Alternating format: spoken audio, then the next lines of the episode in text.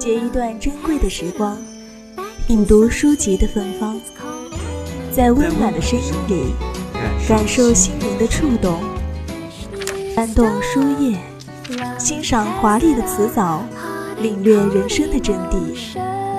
三味书屋，三味书屋，聆聆听有声有声的世界。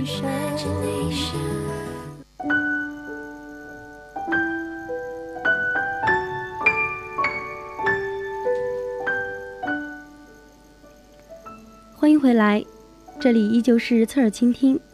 现在是最后一个板块——三味书屋。今天我们要分享的书籍是《不属于我们的世纪》。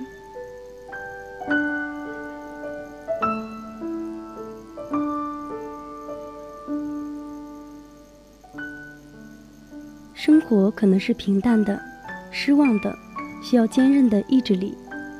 在《不属于我们的世纪》这本书中，六百五十多页的大部头，就在用深刻而平煦的文字描述着纽约、爱尔兰移民家庭的日常生活。有感于朴实的文字带来的节奏感和对情节的把控，也足够让人震撼。对于人生，我们更应该坦然地去面对，因为它很长，也很短，有快乐，也有波折。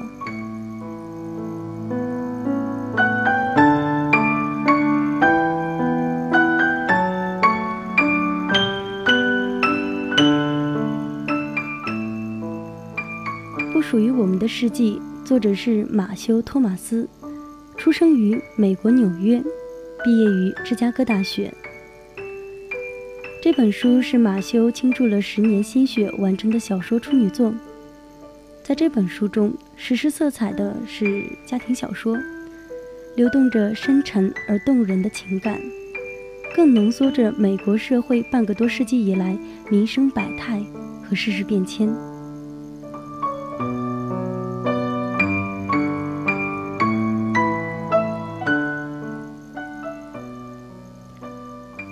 书主要讲述的就是艾琳自小跟随爱尔兰移民父母生活在皇后区伍德赛德的一间公寓里。长期的艰苦生活让她一心想要彻底摆脱这个弥漫着喧嚣和心酸的地方，去创造属于自己的一切。长大后的艾琳遇见了一位叫做艾德·利里的科学家。艾德的举止风度完全不同于以往他所认识的。他认定，这个人就是他所寻找的完美伴侣。他也将会领向那个人，走向自己的世界。最终，他们结婚了。但艾琳很快就发现，丈夫并不是像她向往的那样。于是，艾琳鼓励丈夫去追求更好的工作、更棒的朋友，以及更大的房子。但随着时间的流逝，她发现丈夫与日俱增的抵触心，其实是另有隐情。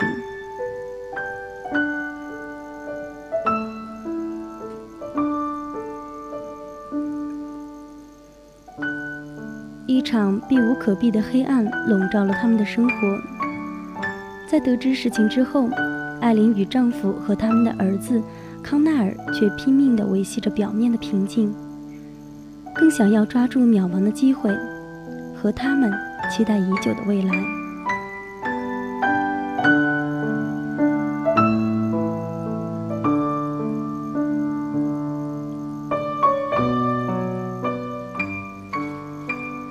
生活中，我们不是王子。也不是公主，当然，生活也不是童话。在这个理性动人且维度丰满的失落世界里，你一定要学会努力的走下去。那么接下来，我们一起走进豆瓣网友蓝小山的书评。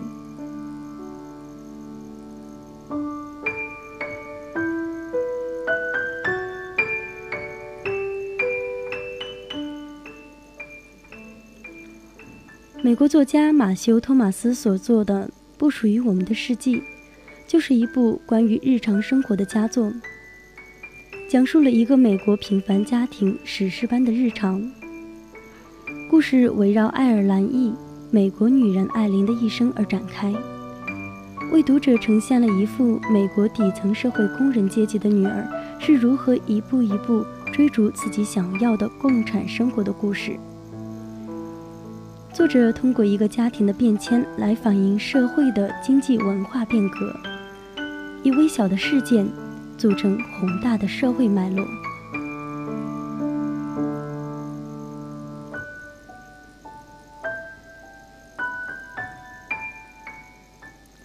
这部六百多页的鸿篇巨著是完全值得花时间和精力来细读的。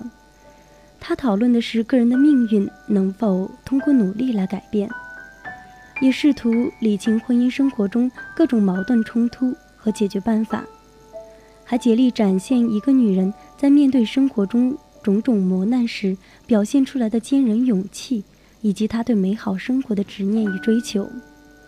以及探究上一辈是如何影响下一辈的性格追求。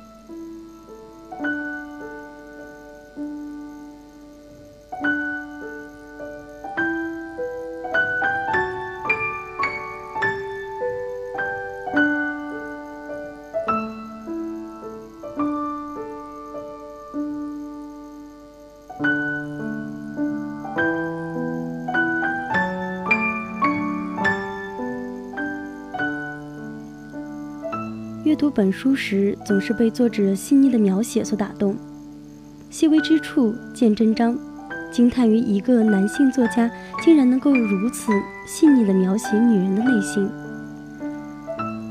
写艾琳对艾德心动的那一刻，马修这样形容：他的心像一台发动机似的，在冬日的下午被人猛然发动起来。马修对女人的情绪捕捉得非常到位。他笔下的艾琳丰满、立体，她坚持自我，但是为了所爱的人又不得不退步。马修展现出来的是一个完全真实的女人，她的所有不满、快乐、迷茫、犹豫、矛盾，都不厌其烦地描绘出来，让作者在阅读的整个过程中更容易产生共鸣。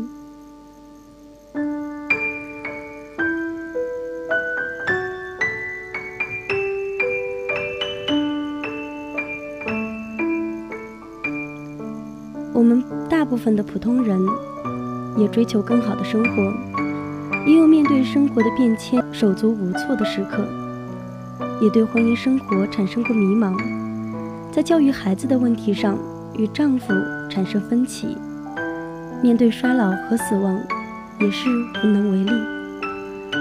这个女人的漫长一生，也是我们大多数人的漫长一生啊。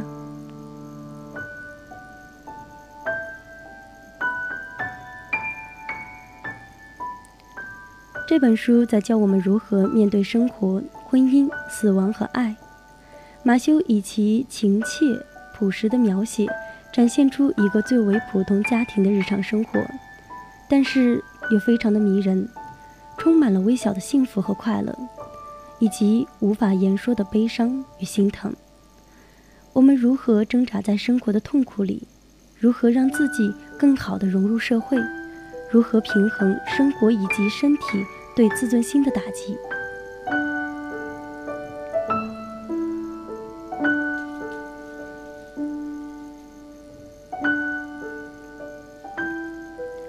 人生的起起落落应该如何面对？得知自己身患阿兹海默症的艾德，在写给儿子康奈尔的时候说道：“你向生活所求多少，生活就会给你多少。”他告诉康奈尔。活在世上不是为了计较得失，而是为了去爱和被爱。而艾琳对人生则有着更为尖锐的回答。她说：“这就是人生，你只能破釜沉舟。”